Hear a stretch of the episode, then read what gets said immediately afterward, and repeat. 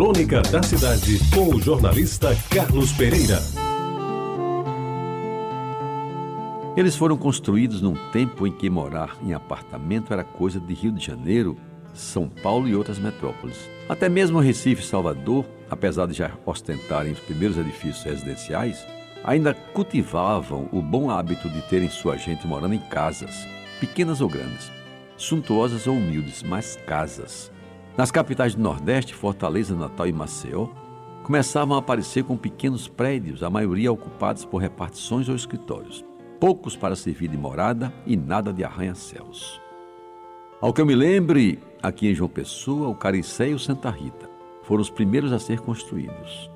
E como naquele tempo todos moravam perto do centro da cidade, é claro que eles se localizaram próximos da lagoa e do Ponto de Serréis, que foi durante muito tempo o centro geométrico da nossa capital.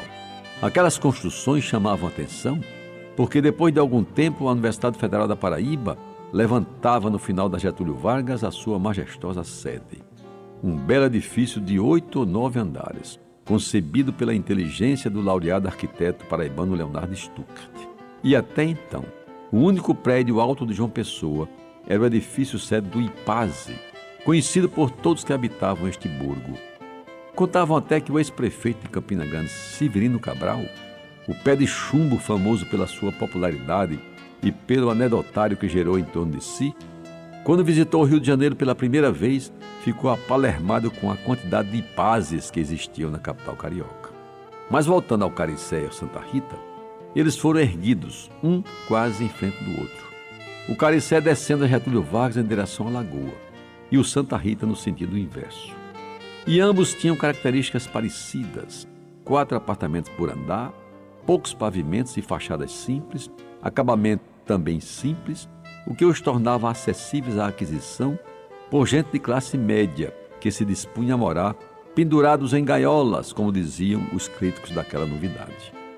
Meus amigos do Caricé não sei bem quem lá morou, mas do Santa Rita guardo a lembrança do professor Raul Córtola, um dos grandes educadores paraibanos, com quem tive a oportunidade de trabalhar na Secretaria de Educação do governo João Agripino com Antônio Maris, secretário.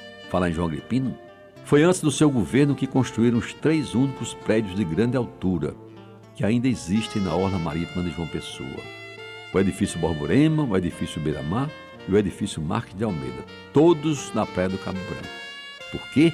Porque João conseguiu colocar na Constituição do Estado um artigo votado com inteiro apoio popular, estabelecendo o gabarito máximo de quatro andares ou cinco pavimentos para as avenidas litorâneas de toda João Pessoa.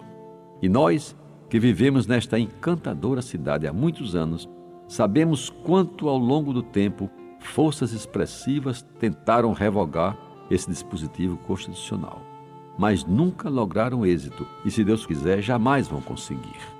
E é bom mesmo que tenham sido somente três na praia, e que o Caricé e o Santa Rita ainda hoje estejam no caminho da lagoa, marcando com a sua presença a história desta cidade.